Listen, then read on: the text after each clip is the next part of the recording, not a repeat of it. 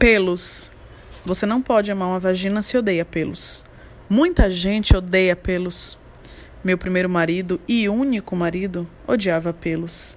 Ele dizia que era uma coisa suja e bagunçada. Ele me fez raspar a vagina. Ficou gordinha, visível, parecendo de menininha, e ele adorou. Quando a gente transava, o que eu sentia na vagina é o que imagino que os homens sentem na barba. É bom de se esfregar, mas dói. Tipo uma picada de mosquito que você coça. Parecia que tinha pegado fogo, ficou inchada, toda vermelha. Falei que me recusava a raspar de novo.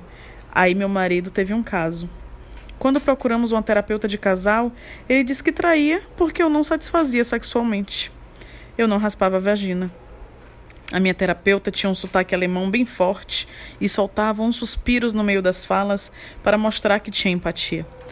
Ela me perguntou por que eu não queria agradar meu marido. Eu disse que achava aquilo estranho. Sentia-me pequena quando não tinha mais pelos lá embaixo. E acabava falando com a voz de bebê. E a pele ficava irritada de um jeito que nem loção de calamina resolvia. Ela me disse que casamento é compromisso. Perguntei se iria parar de me trair se eu raspasse a vagina. Perguntei se ela já tinha visto muitos casos desse tipo. Ela disse que tanta pergunta prejudicava o processo. Eu precisava confiar. Ela achava que já era um bom começo. Dessa vez, quando chegamos em casa, ele ganhou permissão para raspar minha vagina. Era tipo um bônus da terapia. Ele errou algumas vezes, ficaram umas manchinhas de sangue na banheira. Ele ficou tão feliz me depilando que nem percebeu.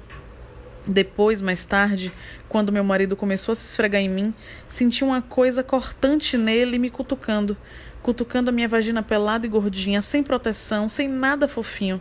Naquele momento, entendi que os pelos existem por um motivo.